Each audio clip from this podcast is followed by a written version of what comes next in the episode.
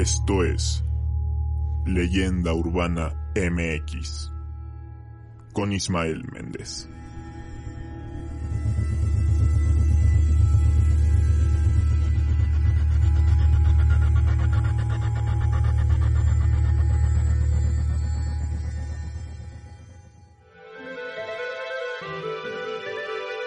¿Qué tal? Bienvenidos a Leyenda Urbana MX, bienvenidos al episodio número 5 de esta segunda temporada. En esta ocasión les tengo un episodio especial porque es un tema que no se había tratado aquí en el programa y porque tengo al primer invitado de esta segunda temporada. Él es Noé Álvarez, él ha trabajado como periodista, redactor y demás ámbitos de comunicación, pero lo invité porque ha estado muy metido en el tema ovni desde hace ya bastantes años. Eh, creó un proyecto en YouTube llamado Cuarto Contacto México y ha entrevistado a eminencias del tema como al famoso JJ eh, Benítez o a Carlos Alberto Guzmán Rojas. En fin, eh, creo que nos va a aportar mucho al tema de hoy. Noé, muchas gracias por estar acá, ¿cómo estás? Bien, bien, Ismael, muchas gracias por invitarme y pues este, estamos aquí pues precisamente para hablar de este tema, ¿no? De los no identificados, que es un tema bastante rico, que hay muchos temas, hay mucho de qué hablar y pues a empezarle, ¿no? Sí, eh, pues gracias por estar acá y bueno, si me faltó algo que consideras importante que hayas hecho o investigado en cuanto al fenómeno ovni, pues puedes comentárselo aquí a los escuchas. Bueno, pues como tú bien lo habías comentado, este, hace algunos años entrevisté a Juan José Benítez. Este, la verdad es uno de mis ídolos eh, en cuestión de ufología. También hace poco, pues igual investigué, entrevisté, aparte de Carlos Guzmán Rojas, he entrevistado a algunos personajes de la ufología. Quizá no sean tan conocidos, tal es el caso de Roberto Contreras, este, un investigador que ya tiene bastante tiempo y que estuvo colaborando en la revista Tercer Milenio con Jaime Maussan. También ahí estuvimos generando pues una, algunas entrevistas con Johanan Díaz, mm, que en su momento no se, no se pudieron este, subir por cuestiones ahí meramente personales que Johanan me pidió, pero eh, también lo entrevisté. Vamos, sí, sí, sí tenemos un buen recorrido entrevistando personajes, entre eh, investigadores y pues eh, ahorita, pues de momento está parado este tema de, del canal, pero este, muy pronto yo espero retomar. Perfecto, pues ya lo escucharon ahí por si por si gustan eh, pues ver lo que has hecho pueden darse una vuelta por YouTube. El canal se llama Cuarto Contacto México y bueno pues yo creo que vamos ya entrando de lleno al tema, ¿no? Y, como primer punto a mí me gustaría que definiéramos un poco qué es un ovni para todos aquellos que no están tan relacionados con este tema, eh, pues de dónde surge el fenómeno y para dar contexto más que nada en términos generales. Eh, OVNI, pues es un, es un acrónimo, ¿no? De, de objeto volador no identificado, y, pero quiero que tú nos hagas el honor y nos, nos comentes un poco sobre esto. Mira, este sí, Ismael, de acuerdo con la MUFON, que es el organismo internacional más importante pues del fenómeno ovni que investiga este, este tipo de fenómenos, el término ovni, que en inglés se pronuncia como UFO, que hace referencia a un objeto eh, volador no identificado, un clone flight object, este, lo que traducido al español, pues es un objeto volador no identificado. De ahí su acrónimo, como bien lo comentas. Es decir, pues cualquier objeto que surge, que surge el cielo y sea desconocido para nosotros, podría tomarse como un ovni, vamos. Que, que, no necesariamente tiene que ver con extraterrestres, ¿no? O sea, simplemente ya con el hecho de que no se ha identificado se le puede considerar ovni, pero no el 100% de los casos, digamos, tiene que ver con, con seres de otros planetas. Efectivamente, quizá una persona que pues no esté tan familiarizada con los drones, vamos a llamarlo así, podría pensar que pues es un ovni, ¿no? Eh, teóricamente para él es un ovni, ¿no? Porque no conoce o no sabe qué, clase de objeto es el que está volando. Pero creo que mucho de esto ya también sea, eh, o a través de los años y por la popularización del fenómeno, pues sí se, se le tiene más relacionado con los extraterrestres, se podría decir.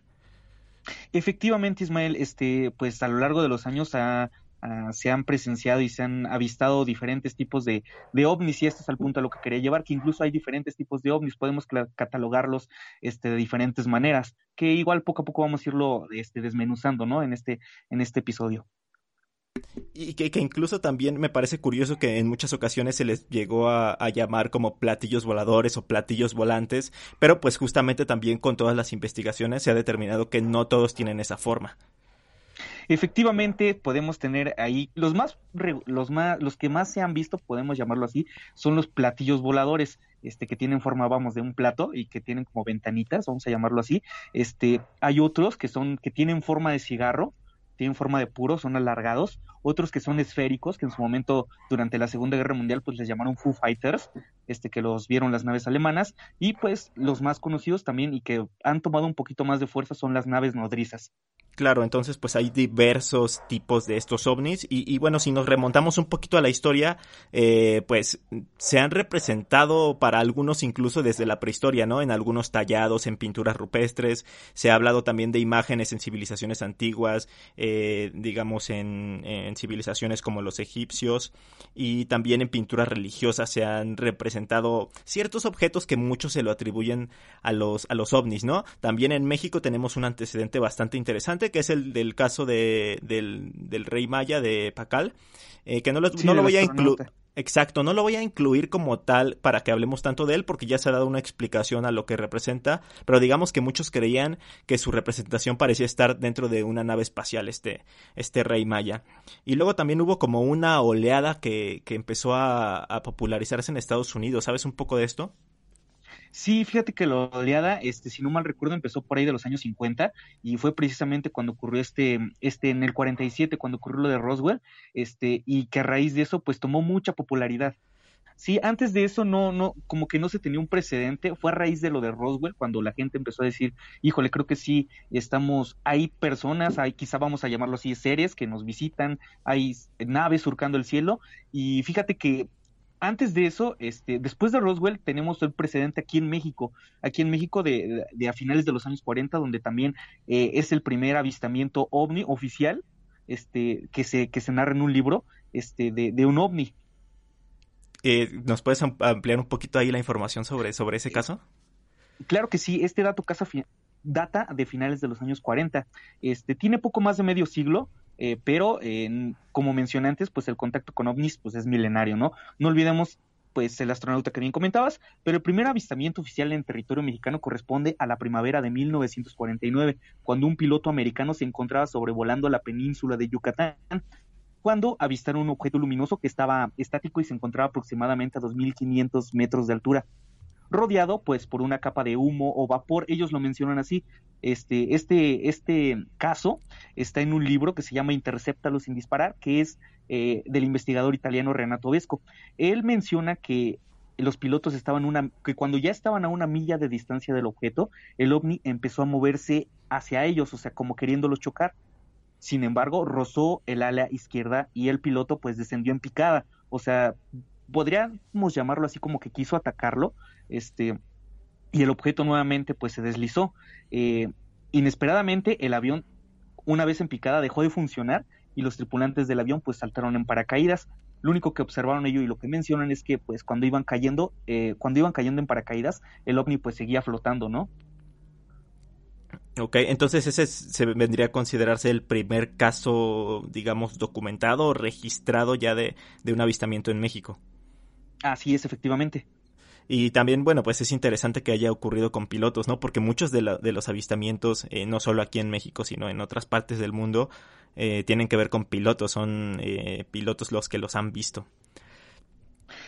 efectivamente, sí, este, la mayoría de los, de los reportes que se tienen y que sean fidedignos y que muchas veces incluso se, se desclasifican, tienen que ver con pilotos de la Fuerza Aérea. Sí, y bueno, eh, también supongo que habrá ciertos eh, factores que, que haga que vean esto, ¿no? Temas de presión, algún fallo en, el avión que, que, repercuta en ellos, pero eh, bueno, sí, también tiene lógica, ¿no? Porque ellos están en, el aire y están muy atentos a lo que están viendo y pues obviamente pueden ser propensos a ver este tipo de cosas. Y, y bueno, ya que hablaste un poquito de, ya entrando en el tema de México, creo que sí estaría bien antes de, de, de comentar otros casos específicos, pues hablar de personas que con su trabajo contribuyeron a que esto se empezara a popularizar, ¿no? Bueno, en este caso eh, quiero hablar de, de, dos personas, uno de ellos eh, Pedro Ferriz, que fue eh, eh, el, digamos que fue el que, el precursor, ¿no? El que empezó a tratar un poquito más el, el tema ovni en México, Pedro Ferri Santa Cruz, que bueno, para, digamos, algunos tal vez ubican más a su hijo en, esta generación, que es Pedro Ferriz de Con, que también es periodista, pero bueno, su padre a finales de la década de los 50 ya empezaba a hablar sobre ovnis en programas de televisión. Así es, Ismael. Este Pedro Ferriz, sin duda, pues es el precursor del fenómeno ovni aquí en México. Prácticamente, yo te puedo decir que cuando llegó la televisión, eh, uno de los primeros programas que sacó Pedro Ferriz, pues es Un Mundo nos vigila. Y en su momento quizá lo tiraron a broma, este, quizá pusieron en tela de juicio hasta su, su, su prestigio como periodista, sin embargo, pues él este salió avante y siguió investigando y siguió este publicando libros, un libro muy famoso de él es igual que se titula del mismo el mismo que tiene el mismo título que su programa, Un mundo nos vigila, este donde narra pues avistamientos y parte de los avistamientos que también ocurrieron eh, durante la década de los 40 y 50. Eh, en su programa pues igual se daban a conocer este reportes de las personas que pues en su momento veían extrañas luces en el en el cielo. Claro, él nunca dijo pues son ovnis, él dijo pues también se lo dejó a criterio de las personas. Sí, eh, justamente hace, hace poco estaba viendo unos videos en YouTube, estaba buscando algo sobre su programa de Un Mundo Nos Vigila y, y me encontré con un videoclip en el que estaba, en el que sacaba un periódico de, de, la jornada donde lo habían caricaturizado por el hecho de que él estuviera hablando de este tipo de avistamientos, pero igual él no se desmotivó, eh, siguió trabajando y, y, y bueno, eh, pues digamos que en su programa sí trataba de verlo de manera objetiva, ¿no? No te decía si es un ovni, eh, es confirmado, son extraterrestres, sino que pues mostraba los hechos, los testimonios y de ahí pues ya lo dejaba como, como a disposición de la audiencia, ¿no? Entonces, pues a él lo podemos considerar como el precursor, pero luego apareció otra, otra persona, otro periodista que más allá de, de empezar eh, este tipo de investigaciones en México, lo que hizo fue popularizarlo, ¿no? Masificarlo. ¿Sabes de quién estamos hablando? Efectivamente, sí, este, estamos hablando de Jaime Maussan.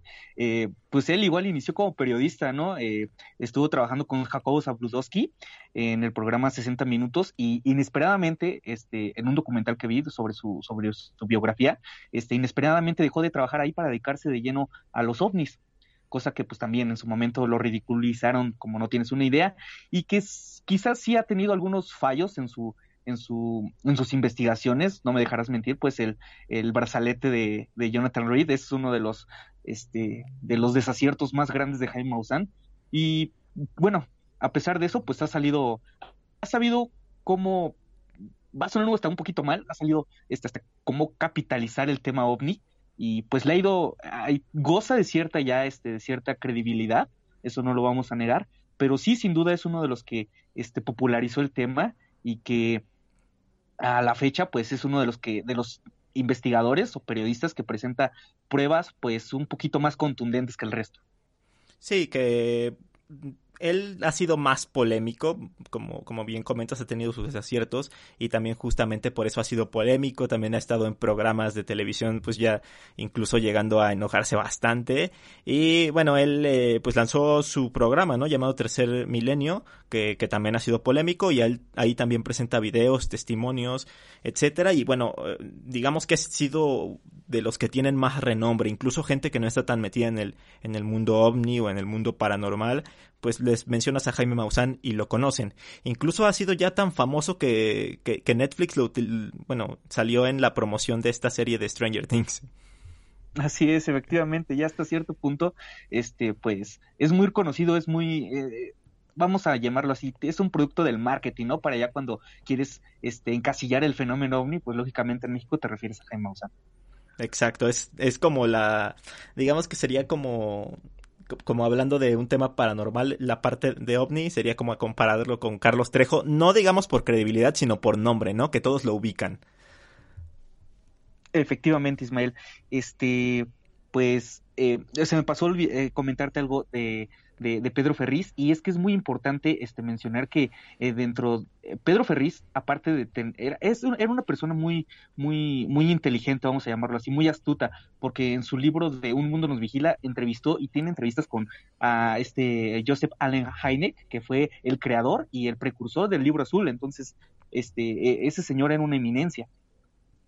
Sí, pues se Mm, se interesó tanto en estos temas que sí fue más allá, empezó a, investigar más, no se quedó en lo superficial y fue adentrándose y, encontrando gente que también supiera de, del tema para ampliar lo que él presentaba.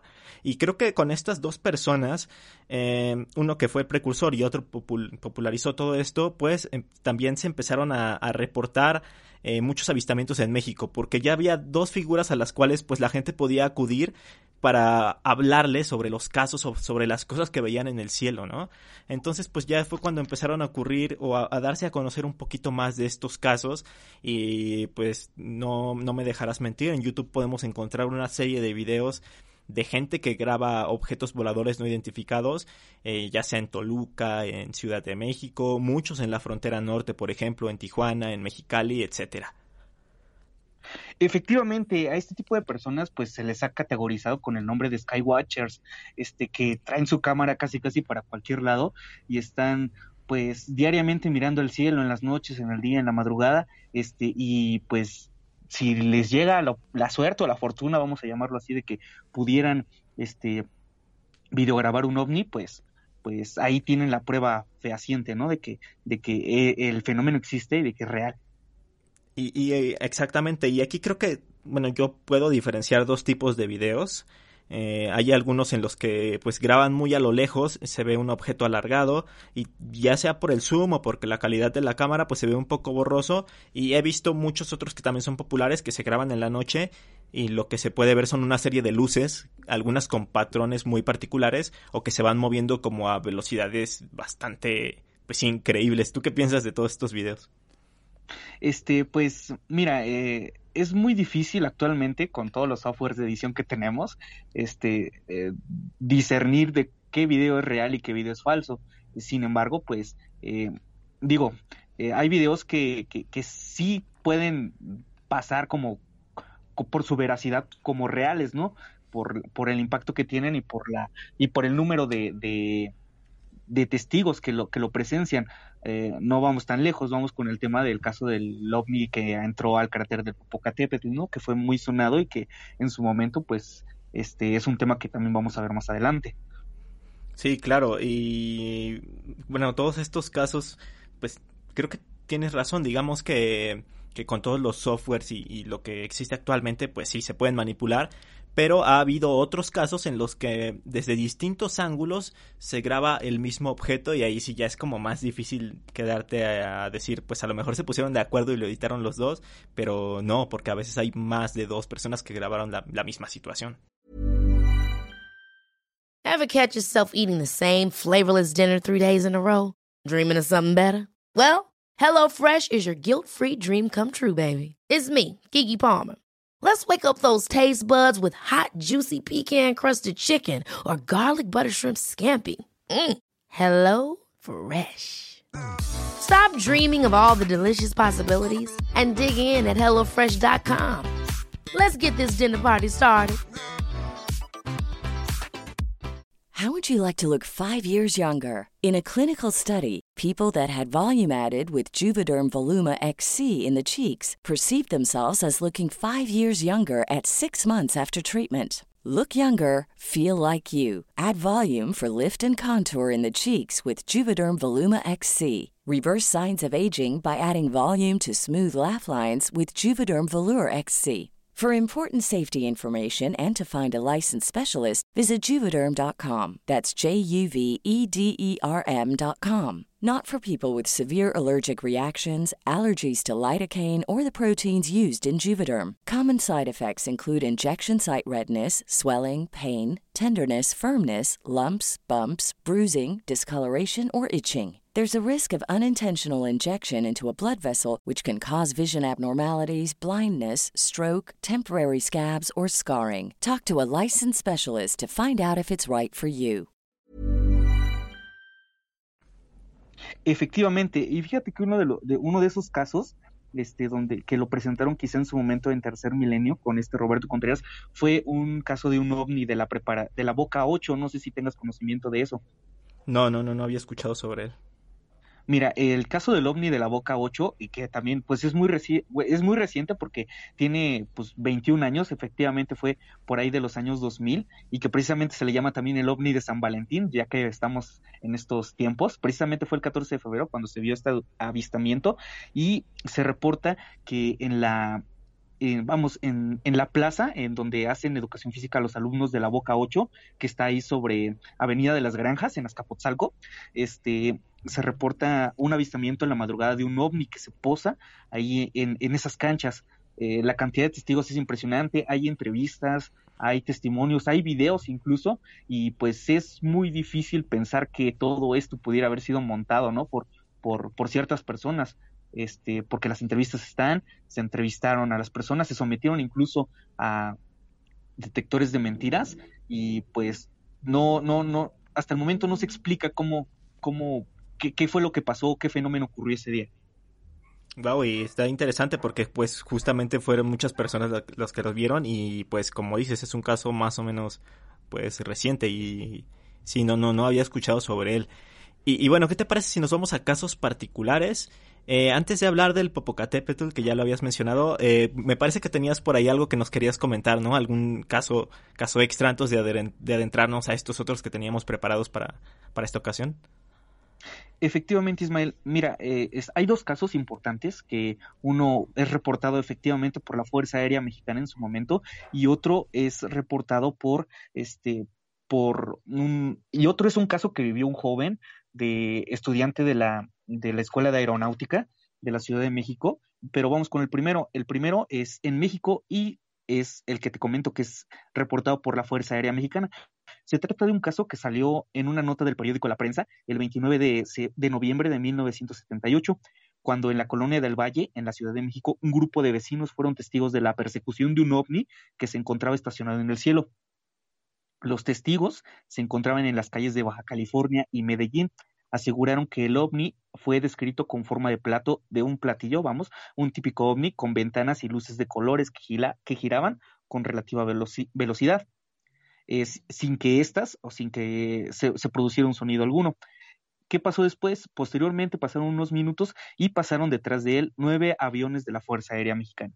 Posteriormente, este, el periodista que escribió esta nota eh, fue con la Dirección de Aeronáutica Civil informa y la Dirección de Aeronáutica Civil informó que en esos días se había avistado una avioneta negra con un letrero luminoso, cosa que pues mucha gente consideró como falsa porque después se le cuestionó por qué a esa hora sobrevolaban también nueve aviones de la Fuerza Aérea.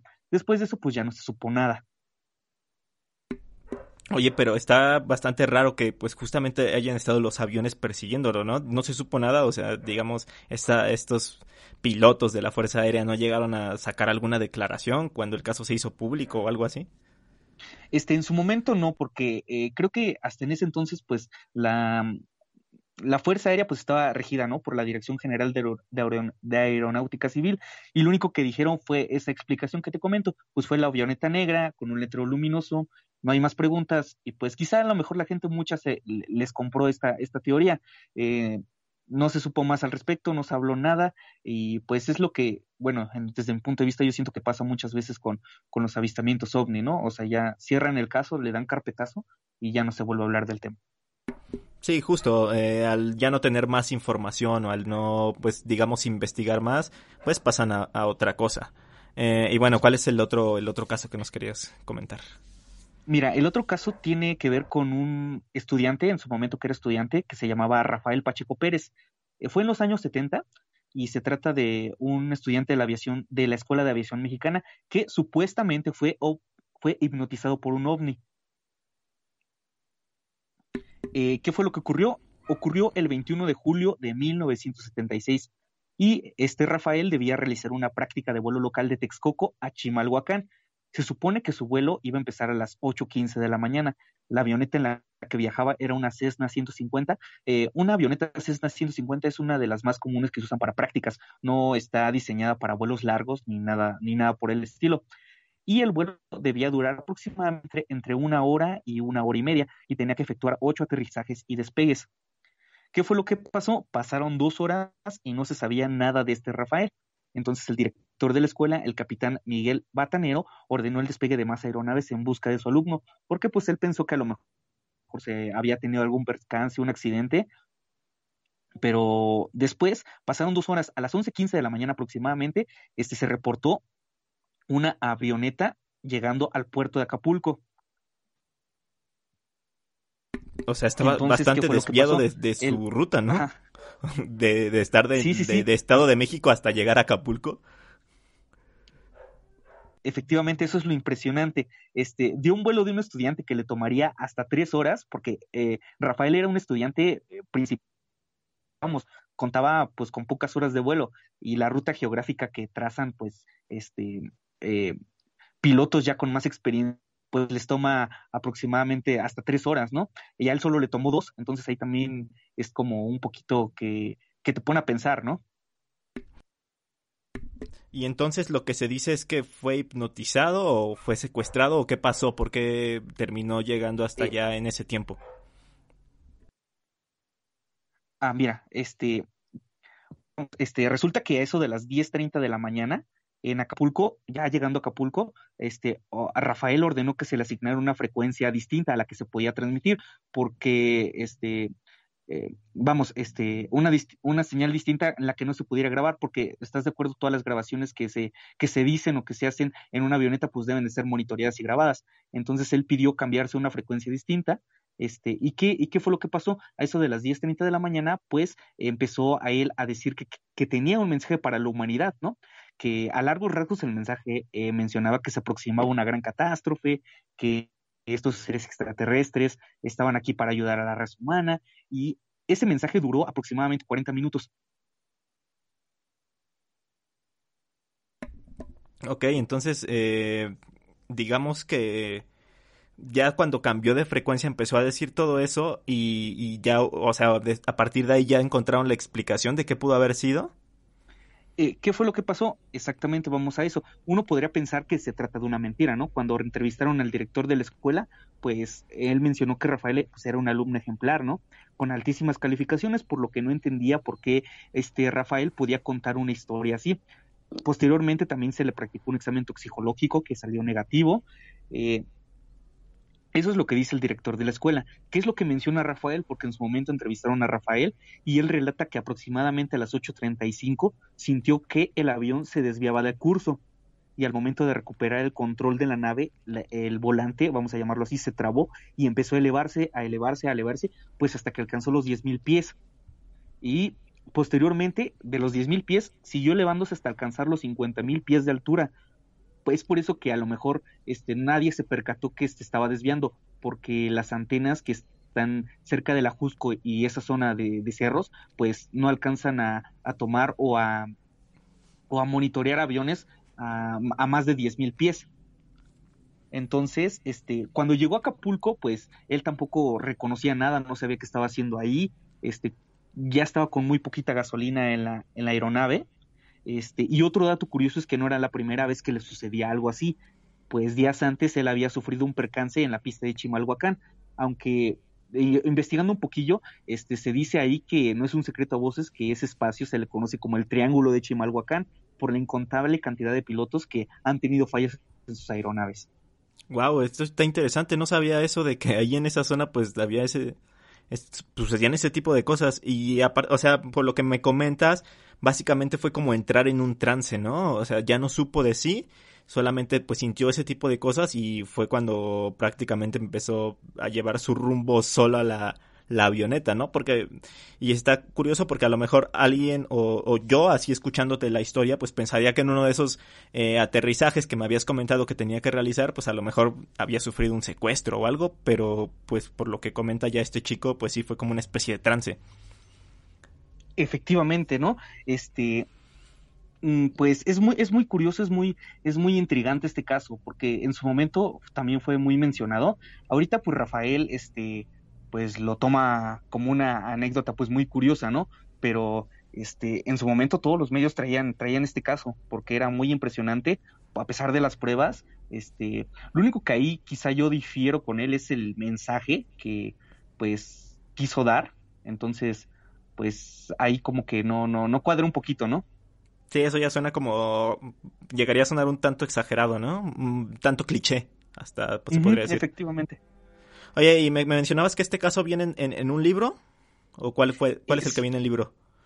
Sí, mira, este, los dos casos que te acabo de mencionar vienen en un libro que está súper interesante también y que es uno de los libros que, donde, si quieren conocer de la temática ovni, en verdad se los recomiendo. Se llama Los ovnis y la aviación mexicana. 50 años de encuentros con ovnis en el espacio aéreo mexicano. Suena bastante Está bien, escrito, entonces ajá, sí, sí, está escrito sí por. Carlos Alberto Guzmán Rojas. Ah, mira, pues por una eminencia también de- del tema. Efectivamente. Entonces, este, ajá. bueno, te comentaba, don, don Carlos Guzmán Rojas, pues este, se, eh, se dedicó a recopilar este libro con Alfonso Salazar Mendoza, que es un expiloto de carreras, vamos a llamarlo así, o expiloto de la Fuerza Aérea, me parece, este, y entre los dos recopilaron todos estos casos. Bueno, pues suena bastante interesante. Eh, no lo he leído, pero probablemente también lo busque porque pues he estado un poquito también interesado en este tema.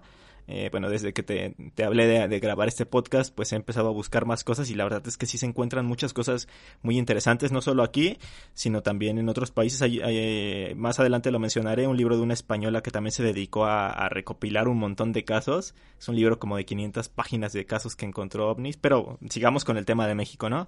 Eh, ¿Qué te parece si ya entramos de lleno con con uno de los casos más famosos o más populares de los últimos años, que tiene que ver con un volcán, ¿no? Con el Popocatépetl, que, que pues es uno de los volcanes incluso o el volcán más famoso aquí en México y que pues se ha hablado de que se han llegado a ver muchos objetos o muchas cosas cerca de pues de él, ¿no? De, del cráter de este volcán y pues este volcán se ubica en el estado de Puebla y se ha llegado a decir, las teorías dicen que podría llegar a ser una base extraterrestre. Efectivamente, Ismael, este se comenta mucho de que puede ser una, una base extraterrestre. ¿Y por qué surge esta teoría? Como tú bien comentas, pues es preciso comentar que pues varias veces han sido captados, este, si bien objetos voladores no identificados se han visto, mm, eh, se les ha visto meterse al cráter. Entonces lo que se comenta es que el cráter a lo mejor este, contiene algún tipo de material, vamos a llamarlo así, que para ellos es importante o es muy, o es, o es indispensable para ellos, vamos, este, y es por eso que los ovnis se posan al lado, al, se posan muy cerca de él o se meten al cráter. Y precisamente uno de los avistamientos más interesantes fue el que ocurrió el 3 de diciembre del 97, cuando uno de los ovnis con forma de cigarro, que te comentaba hace rato, entró en el cráter del Popo. El reporte fue dado a conocer por un avión tipo pues McDonnell Douglas de C9 de la empresa Aerocaribe. Entonces, pues es bien sabido que está ligado a frecuentes avistamientos ovnis este, este volcán no sé si del caso que me comentas hay eh, material gráfico, pero yo he llegado a ver imágenes en donde sí se ve un objeto tal cual como lo dices en forma de, cigarro, que son imágenes en las que se ve como si estuviera entrando, ¿no? Eh, quizá por perspectiva uno pensaría que que están, digamos, que el objeto está pues por detrás del volcán, pero no es la primera vez que se ven este tipo de objetos y no solamente entrando, sino también objetos que se ven saliendo y, también que otros objetos pues bastante extraños que están alrededor, que no están digamos justamente eh, en esa parte del cráter, sino que se ve por los alrededores.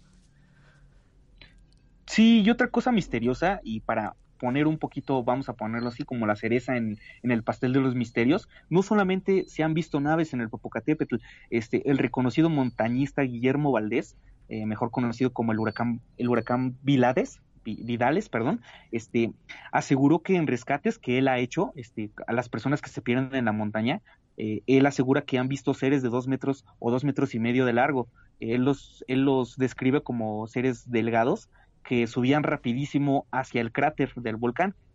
También es bien sabido que entre los lugareños se dice que estos ovnis pues vienen, como te comentaba, por, por, por alguna especie como de material, pero es impresionante que que también aparte de naves, pues este, haya testimonios de personas que hayan visto seres. Sí, lo que empezaría como a reforzar la teoría de que existe una base ahí adentro, ¿no? De hecho, hay, hay un, hay un personaje llamado Scott Waring, eh, probablemente lo, lo, conozcas y lo ubiques, y también él ha estado investigando el tema del Popocatépetl y él asegura que que alrededor de unos 5 o 6 kilómetros debajo del volcán, pues estaría esta base extraterrestre donde, pues se supone, en teoría, habría una ciudad alienígena ahí. Sí, este, no, no, no, no ubico mucho de su obra, pero sí una de las teorías más importantes, pues es la que menciona este. Eh, desafortunadamente, pues tampoco se, mm, no se tiene, vamos, este, el material o las investigaciones contundentes como para asegurar. Digo, es una, es una teoría muy interesante y estaría muy bien este que, que pues se analizara más a fondo, ¿no?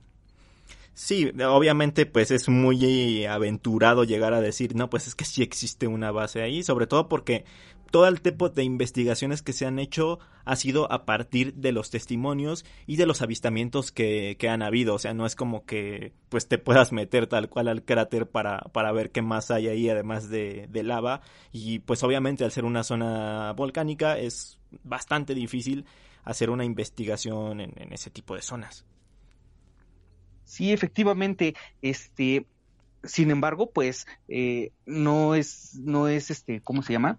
Mm, muchos de los montañistas también que han ido y que han acudido al Popocatépetl y que incluso han acampado ahí, mencionan lo mismo, ¿no? Ya en la noche, este, cuando pues no se ve ninguna luz y ellos tampoco traen una, vamos a llamarlo así como luces de ciudad que pues tampoco se puede ver nada, ellos también han afirmado y, y creen con certeza que pues sí se han visto naves y, y, y lo que te comento, ¿no? También supuestos seres.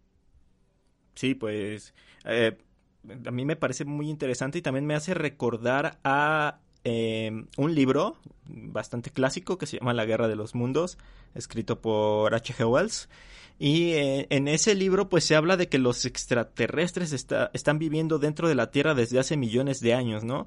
Entonces, pues, o sea, yo lo relaciono porque en caso de que, de que llegara a existir una base debajo del volcán, el, eh, tal vez el volcán sería solamente una entrada para, pues, estas ciertas ciudades que quizá ya están ahí desde hace muchos años, ¿no? Incluso desde antes que nosotros, se podría decir. Sí, efectivamente, con el libro, pues que bien comentas de la Guerra de los Mundos, este, eh, en una parte, pues sí pudieran tener como una ciudad subterránea. No vamos tan lejos, hay teorías que pues confirman y dicen que este hay una tierra hueca, ¿no? Y que pues hay seres y hay, hay este extraterrestres viviendo adentro de la tierra. Sí, que bueno, eso ya también es este bastante, digamos, es un tema aparte que quizá exploremos más adelante, pero también basado mucho en la ficción, ¿no? En estos libros de Julio Verne de Viaje al centro de la Tierra y ese tipo de cosas que se empezó a, a popularizar. Lo que sí me gustaría relacionar más este caso de, del Popocatépetl es eh, otra zona eh, otro sitio mexicano con alto grado de supuesta presencia ovni, y me refiero a Tepoztlán en Morelos y específicamente el Cerro del Teposteco. Aquí lo que me parece más curioso de todo es que pues uno es un volcán y el otro es un cerro, o sea, tenemos estas este tipo de, de cosas naturales que quizá estén atrayendo a estos, a estos seres, a estas naves, o, o, no sé, me parece curioso que tenga que haber este tipo de montañas para que se vean, sean los avistamientos los que se puedan ver ahí. Efectivamente, fíjate que investigando un poquito acerca del Teposteco, este, me encontré con que muchas personas, para ellos incluso ya es normal ver este tipo de, de objetos voladores surcando sus cielos. Ellos este, afirman que las luces eh, que, que, que, se posan en el Teposteco, pues son intensas y son amarillas y azules. Eh, entran y salen del cerro como si pues también allí como bien comentas, estuviera esta relación, ¿no? Entre el Popocatépetl y el Teposteco. Eh, entran y salen las luces, vuelan alrededor de, este cerro, entonces ahí, este, pues también está el misterio de saber si efectivamente, este, de dónde salen y por qué entran también. Y, es curioso también lo que me dices y, también relacionándolo con que muchos de los locales, además de, de, avistar este tipo de cosas, pues afirman que el Cerro del Teposteco es un sitio muy energético. Y no solo eso, para los antiguos eh, mexicas, las montañas eran sitios sagrados y sobre todo las cuevas que había en las montañas decían que ahí vivían los dioses. Entonces, si lo empezamos a relacionar, digo, ya yéndonos a teorías eh, un poquito más, eh, pues no sé, un, bueno, para mí un poco más, eh, más extremas eh, de relacionar este tipo de dioses antiguos con extraterrestres. Digo, yo no soy tan creyente de esas teorías, o más bien soy cero creyente de esas teorías, pero si lo empezamos a ver desde este ámbito, empiezas a, a tener ciertas eh, cosas que, que sí tienen que ver, ¿no? Sí, los dos, los, la, las dos, este, los dos cerros, vamos a llamarlos así, tienen su propia historia y son muy importantes, como tú bien mencionas, para la cultura mexicana, eh, específicamente, eh, pues esa zona del eje volcánico trans, transversal, este, pues es, es muy importante y también las leyendas que, que se, que, giran en torno a esto, este, como bien como bien comentábamos, pues el Popocatépetl, pues por su parte tiene una leyenda muy, eh, muy linda hasta cierto punto, y pues el Teposteco también es un lugar que no se queda atrás. Sí, y bueno, aparte de eso, mmm, tal cual, ya como, como mencionaba, está tan arraigado el tema de estos eh, ovnis dentro del, de los pobladores de Morelos o de la zona de Teposteco, que esto no sé si lo has visto, pero ese, a, a, hace unos días estaba justamente investigando y me encontré en Airbnb gente que ofrece experiencias, bueno, sabes que este tipo de plataformas pues te ofrecen pues caminatas, senderismo y me encontré una en la que pues el, el, el anfitrión eh, ofrece eh, ver ovnis. Mira, te voy a leer la descripción que dice en esa, en esa parte. dice, el recorrido tiene una duración aproximada de 3 horas 30 minutos. Realizaremos cuatro paradas para descansar y disfrutar de la vista, hacer picnic y grabar ovnis, para estar de regreso en el pueblo alrededor de la una de la tarde. ¿Qué te parece? No, pues está, eh, está, está muy bien. Y digo, ah, los pobladores pues han sabido efectivamente cómo capitalizar, ¿no? El atractivo, otro de los atractivos que tiene Tepoztlán. Entonces, este, yo también había escuchado de esos recorridos, este, pero los había escuchado con este, con este investigador que se llama Fernando Correa. Él frecuentemente también va, este, no sé si sea, si, si sea del mismo o, o él también esté dentro de este anuncio que me acabas de leer, este, pero sí frecuentemente hacen excursiones al a, Tepoztlán para observar y pues, eh, bueno, en la mayoría de los casos, eh, yo dudo un poco que pues se pueda observar o que, o que efectivamente se puedan observar ovnis, ¿no? Pero este, el misterio y el misticismo también está en eso. Sí, porque no es como algo que pase a cierta hora, ¿no? Que digas, ah, mira, de aquí de las 6 a las 8 sale un ovni. O sea, son cosas que, que se pueden ver de repente y que algunos tienen la suerte de poder verlos y otros tienen todavía más suerte de poder captarlos. Entonces, pues, eh, no es como que sea algo que siempre vas a poder ver. Eh, también hay, hay, un caso de aquí del Tepostenco que me pareció curioso. Y, y, bueno, esto lo contó Roberto Palazuelos, que, que es un personaje bastante curioso mexicano. Y pues él afirma haber tenido experiencias con ovnis ahí en el Teposteco, porque me parece que él tenía una casa ahí o tiene una casa ahí.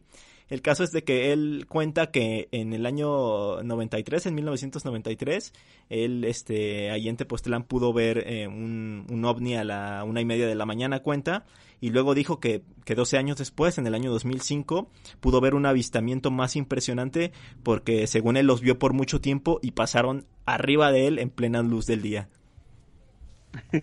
y fíjate que no es el único, ¿eh? Que ha visto ovnis, no solamente en Tepoztlán, sino en Cuernavaca. Este, hace tiempo yo también estuve, este, en la entrevista que le hice a Carlos Guzmán Rojas, él me comentaba de una anécdota del presidente Luis Echeverría Álvarez, donde comenta que efectivamente él también tenía una casa en Cuernavaca y que vio un ovni sobrevolar, este, pues la ciudad y que incluso ese caso también fue muy sonado porque el ovni que sobrevoló, sobrevoló la ciudad pues dejó sin luz a Cuernavaca. Wow, esa no me la sabía. Me, acordé, perdona que me salga del tema, pero me acordé del temblor que nada más sintió Peña Nieto. un poquillo, ¿no? Pero eh, relacionándolo, sí, este, efectivamente, Luis Echeverría menciona en su momento, este, que, que él fue testigo de un ovni, ¿no? Eh, y que no solamente él, sino su esposa esta, ¿cómo se llama? Una bailarina, eh, no me acuerdo cómo se llama, Jesús Silva Erzo también, y ah, no me acuerdo el nombre de la, de la, de la bailarina en el momento, pero fueron testigos este, importantes que vieron un ovni y que también en su momento Luis Echeverría hizo público que había visto un ovni, entonces este, esto refuerza un poquito más las teorías, ¿no? Que, que no solamente pues en, en, en el Teposteco, sino en Cuernavaca en general. Sí, bueno, que Cuernavaca está un poquito más al sur, ¿no? Eh, sería creo que más bien en, eh, digamos, como tal en todo el estado de Morelos. Em, y, y, sí, eh, de hecho encontré páginas en Facebook dedicadas a eso. Hay una que se llama Alerta OVNI Tepoztlán. Y ahí pues van subiendo videos de pues objetos captados en la zona y en otras partes del mundo. Pero como que sí eh, está bastante, o sea, sí se cree bastante que hay ovnis por ahí en la zona de, de Tepoztlán y bueno, en los alrededores. Pero, pero ¿sabes en qué otra zona también se tiene mucho la creencia en el tema de las ovnis? Incluso dicen que los protegen. En Tamaulipas, eh, tanto en Ciudad Madero como... y en Tampico también. Altamira, ¿no? Eh, ah, bueno, de, Altamira no sabía, pero estoy familiarizado con el tema de, Ciudad Madero y Tampico, los dos en Tamaulipas. Y pues dicen que, que los protegen. ¿Has escuchado acerca de esto? Sí, fíjate que es muy curioso y hasta cierto punto como eh, un poquito chusco porque este eh, también dicen que existe una base ovni, ¿no? Al igual que, que, en el Popocatépetl, pero ¿por qué eh, la, ciudad Madero piensan que en Tamaulipas este es donde piensan que, que, los protege los ovnis. Esto, este misterio surge a raíz de que durante más de medio siglo eh, en esta zona del país pues no, no, no se acercan los huracanes, vamos, este, por más que haya huracanes en esa zona del Golfo, este, hasta la fecha, hasta antes de 1966, solo se tiene registro de siete huracanes que hayan golpeado el lugar. y después de ese año ya no. Eh, de hecho, en los años 80, eh, el huracán Gilberto ayudó a popularizar la leyenda, porque se supone que iba directamente hacia Ciudad Madero y en el último momento, ya cuando iba a impactar ahí, eh, se desvió y terminó llegando al sur de los Estados Unidos, me parece. Efectivamente, y no vamos tan lejos, este, y tanto era el fanatismo quizá ya de las personas que decidieron hacerle un busto a un marciano, ¿no? Entonces, ahí te quedas como de qué. De hecho, llegué a leer que había algunos que cuando pasaban frente al busto del marciano se, se o sea, como si fuera un santo que los... que pero, pero porque ellos, bueno, no todos, pero obviamente sí hay personas que creen que estos... Eh, eh, extraterrestres, estos ovnis los protegen, pero hay, hay otra teoría. Eh, estaba leyendo que, que, hay algunos investigadores que sí se han adentrado más en el tema, que dicen que pues obviamente lo que los extraterrestres no están protegiendo es la ciudad, sino la base que tienen cerca de ahí, que es la base que tú, que tú nos comentabas. Entonces dicen que no protegen como tal la ciudad o a, o a la gente de Tamaulipas, sino que están protegiéndose a ellos mismos y están protegiendo esta base que ellos tienen y pues con su tecnología desviando estos fenómenos naturales para, para proteger ese asentamiento que, que supuestamente tienen. Sí, fíjate que esto que comentas de la base, este, esta base eh, se supone que se ubica enfrente de la cordillera de Miramar, en el Golfo de México. Eh, y pues este hay muchos que no comentan que son simplemente nada, sino que se trata de una ciudad a la cual pues le nombran, le ponen el nombre de Ampurak, no sé a qué se refiera, no sé este qué signifique, pero este el, el, el, presidente de la asociación, que ahorita no tengo el nombre, de la Asociación Científica de OVNIs de Tamaulipas, pues la nombró así esa ciudad, entonces este es muy curioso también este caso. Sí, eh, y justamente ahí en Miramar, donde comentas, eh, se habla tanto de eso que han incluso puesto como murales de marcianos, figuras, aparte del, del busto que ya nos habías comentado. O sea, sí tienen bastantes cosas. Incluso los negocios que están ahí cerca del malecón de, de Playa Miramar, pues tienen ciertas decoraciones relacionadas con estos, con estos marcianos. Incluso eh, hace tiempo, bueno, yo me enteré de este caso hace, hace algún tiempo cuando estaba viendo videos en internet de un canal que, que, que me gusta bastante en YouTube. Seguramente lo conocerán los escuchas, que se llama La Ruta de la Garnacha. Y pues justamente Lalo Villar fue a, a esa zona de, de Ciudad Madero y se acercó a preguntarle a la gente si sabían del caso de que los ovnis protegían la ciudad y pues la mayoría de la gente conocía el caso, no todos creían en eso, pero sí la gente lo tiene muy en mente y sí se cuenta mucho sobre este tema. Efectivamente, sí es una ciudad que, vamos a llamarlo así, podría ser como en México nuestro propio Roswell, este, pero, pero sí, sí, la gente lo, lo conoce muy bien. Sí, bueno, a, pesar de, todo eso, más allá también de que crean esto, pues se, supuestamente sí se han llegado a, a, avistar otras cosas, ¿no? Más, de, más allá de la creencia de que digan, bueno, los ovnis nos están protegiendo, pues sí se han captado destellos en el cielo o cosas que van cruzando a, a super velocidad en el malecón. Entonces, no solo es eso, sino que también se tienen este tipo de avistamientos. Sí, fíjate que también a este tipo de, de, vamos a llamarlo así, de objetos que se sumergen en el mar, este, tiene otra definición, los llamados OSNIs. Entonces, este, también hay videos al respecto, hay información que son muy poco conocidos, pero este, también tienen mucha, mucha, tienen mucho misterio, especialmente sí. en las zonas como, como Tamaulipas. Sí, los, los objetos submarinos no identificados, ¿no? Bueno, no me acuerdo si eran submarinos o sumergidos. Sí, eran submarinos, este, sí, sí, sí.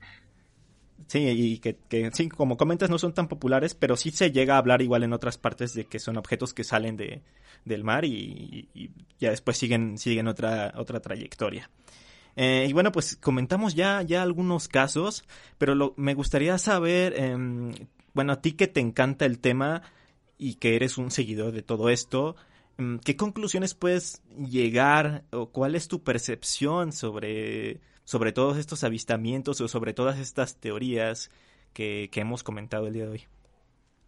Eh, pues mira, Ismael, eh, mi, mi, mi, desde mi punto de vista yo creo que es un fenómeno que sí existe, que quizá eh, este, ha sido un poquito, este, vamos a llamarlo así, eh, le, le, lo han exprimido mucho a tal forma que actualmente pues no es ya lo han hecho que se vuelva muy, muy no tan verídico, que, que, todo el mundo se mofe quizá de, de, de, las personas que en su momento este pues pues creen en los ovnis o que creen en el fenómeno extraterrestre. Este, quizá haya videos que puedan ser rescatados, que sean una, una, una, una evidencia este, verdadera, pero que los videos que son, que, que, que, que son falsos, pues abundan mucho, mucho, mucho, mucho en internet en grupos de Facebook, en YouTube. Entonces, este, para mí el fenómeno es real que hace falta que se investigue un poquito más, que hace falta que hagan investigaciones un poquito más profundas. No digo que los investigadores que hay ahorita este, no lo hagan, pero quizás se han enfocado o se han enfrascado en otros temas que no, que, que, no, que no ayudan, vamos, bastante al fenómeno. Me, me, gusta mucho esto que estás diciendo porque si bien yo soy un poco más escéptico, la verdad es que sí hace falta que se investigue de una manera más seria y como dices profundamente, porque muchos de los investigadores eh, tal cual se han desviado, se han ido como más a hablar sobre teorías conspirativas, ¿no? Como tal, como lo comentábamos, lo de la Tierra hueca, empiezan a hablar de ese tipo de cosas, de que ahí viven ciertos extraterrestres y de los casos que se tienen más o menos documentados o donde hay más o menos evidencia, pues se olvidan y no, no empiezan a documentar un poco más de ese tipo. Yo la verdad es que quiero creer en eso, estoy seguro de que en el universo hay más vida, pero de lo que no estoy tan seguro es de que ya, ya nos hayan eh, visitado o de que vivan pues eh, aquí con nosotros como, como muchos otros han llegado a decir. Efectivamente, este sí, eh, y eso es a lo que voy, este, también recordando en una de las pláticas que, en la entrevista que le hice precisamente a Juan José Benítez, él opinaba lo mismo, él mencionaba que este, a él le ha costado mucho trabajo también eh, posicionarse dentro de, del tema ufológico y que para él es real y que si mucha gente no lo cree, pues este va a llegar una prueba, va a llegar un, un eh, vamos, él va, eh, eh, las personas escépticas, vamos a llamarlo así, pues van a tener en su momento su prueba. Claro, Sí, sí, sí, ya, ya será cuestión de, de, que le toque a cada persona y de que, de que hasta que no ves, pues no empiezas a creer un poco más en ese tipo de cosas, ¿no? Por ejemplo, personalmente no me ha, pues, no he tenido ningún tipo de avistamiento de ese tipo, entonces pues también por eso lo tengo más en duda. Pero bueno, sí me, me encantaría poder, poder ver algo. Y oye, eh, eh ¿nos puedes recomendar, eh, ya hablando sobre esto, algún otro, pues, investigador o alguien que pienses que está haciendo buen trabajo en la actualidad, que podamos seguirlo y ver sus investigaciones? y ver cómo, qué es lo que hace? Eh, sí, fíjate que em, me gustaría recomendar pues uno de los más importantes que se ha levantado un poquito el fenómeno ovni, pues es Johanan Díaz, ¿no? Johanan Díaz, este, pues sí tiene, tiene, tiene buenas investigaciones, quizá ahorita como que ya se está desviando un poquito del tema con eso de la espiritualidad y todo eso, este, pero tiene buen material. Otro, este, un canal recomendado eh, que personalmente yo sigo es este Alien True, este, y, también tiene muy buenas investigaciones. Para mí son de los dos investigadores, vamos a llamarlo así, contemporáneos que, que, que sí han seguido como hasta cierto punto un método, vamos a llamarlo así, científico eh, para, para poder este, dilucidar todo este tema. Perfecto, pues ya, ya lo saben, si quieren seguir a estos investigadores y ver qué es lo que hacen, pues eh, pueden hacerlo. A mí, yo, me acuerdo que Johanan Díaz estaba suscrito a mi canal, no sé si, si sigan, pero de cualquier forma, pues un saludo al buen, al buen Johanan.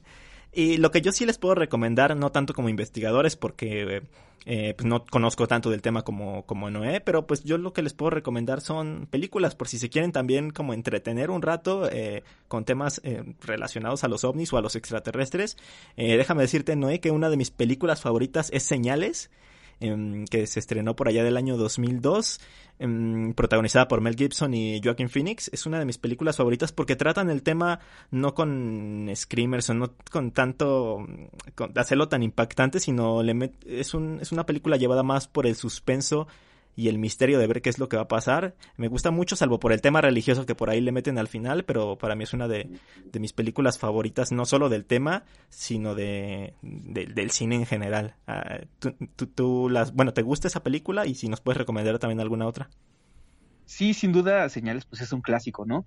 Este, películas que a mí me hayan impactado bastante, pues está la de La Guerra de los Mundos, también como tú lo comentas, el ¿Cuál, la de Tom Cruise? Que, Ajá, exactamente. Muy buena, muy buena. Este, a mí lo personal me gusta y pues una de por excelencia que a mí, que a muchos quizá hasta cierto punto les perturba, pero es el cuarto contacto con Mila Jokovic. Uf, es que es como un falso documental, ¿no?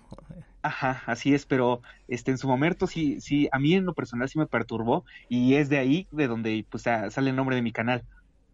Cuarto, sí, es muy buena película. A mí también me, esa película me da miedo en realidad, pero es muy buena, muy buena recomendación. Eh, y, quiero recomendarles este un, un, relato, un cuento de Fernanda Melchor. Tiene un libro que se llama Aquí no es Miami, que eso es una serie de cuentos y de relatos. Eh, es un libro cortito, pero eh, esto está interesante. En uno de esos relatos habla, ella es de Veracruz, entonces habla de que cuando era niña se avistaban muchas luces en el cielo de Veracruz y muchos objetos y, y la gente pensaba que eran ovnis. Se pensó que eran ovnis y se empezó a investigar. Los casos salieron en la televisión y después de todo se, supo que eran avionetas de narcotraficantes que justamente apenas empezaban en esa época pues a llevar la droga vía aérea, entonces me pareció bastante intenso y cómo puede relacionarse una cosa con la otra. Efectivamente, sí es un, eh, no, he tenido la oportunidad de leerlo, pero qué bueno que me lo comentas porque igual lo voy a, lo voy a poner en mis libros que, que pues seguramente voy a leer para investigar y empapar un poquito más del tema OVNI.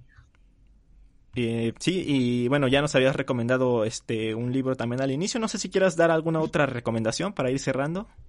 Sí, efectivamente, pues está ese que les comento, los ovnis y la aviación mexicana. Está el clásico de clásicos, pues es Un Mundo Nos Vigila, de don Pedro Ferri Santa Cruz.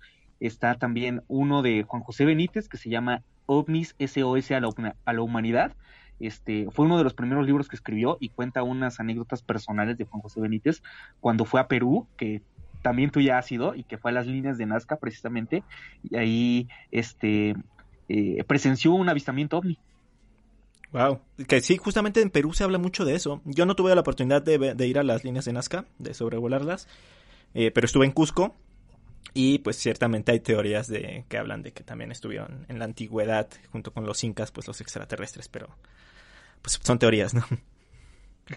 Efectivamente, y esos serían como que los tres libros principales como para adentrarte al tema ovni sin que, mm, vamos, sin que empiecen a otras teorías como los Anunnaki, como, eh, vamos, este, para saber del tema a grandes rasgos y tener los conocimientos básicos para, pues, empezar a debatir y empezar a, empaparte de este tema pues muy buenas recomendaciones, muchas gracias por, por ellas. Y eh, pues también muchas gracias por, por habernos acompañado en este episodio, creo que nos aportaste muchísima información, sobre todo porque te digo, yo no estoy tan familiarizado, tan metido en el tema, entonces pues había gente que ya había pedido el tema y creo que eres la persona perfecta para, para empezar, este, para hablarnos de eso, además de que nos llevamos bien y, y pues que has hecho mucho trabajo relacionado con esto, entonces te agradezco que hayas venido aquí al programa.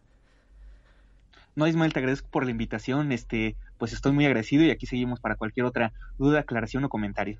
Eh, redes sociales donde te puedan seguir. Este, sí, en Twitter me encuentran como arroba NIRK2, N-I-K-R 2, este, y en, en Facebook, pues, este, Cuarto Contacto MX, ahí está la página, y en YouTube también.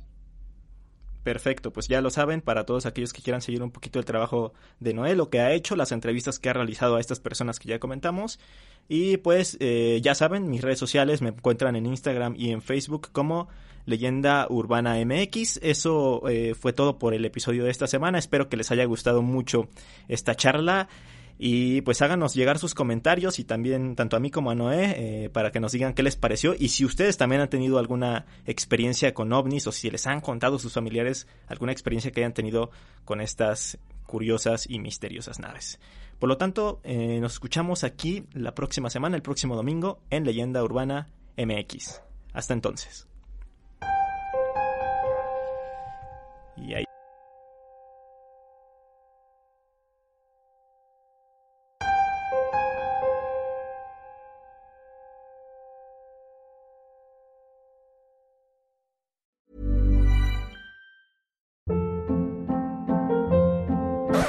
Hold up. What was that? Boring. No flavor. That was as bad as those leftovers you ate all week. Kiki Palmer here, and it's time to say hello to something fresh and guilt-free. Hello Fresh. Jazz up dinner with pecan-crusted chicken or garlic butter shrimp scampi. Now that's music to my mouth. Hello Fresh. Let's get this dinner party started. Discover all the delicious possibilities at hellofresh.com.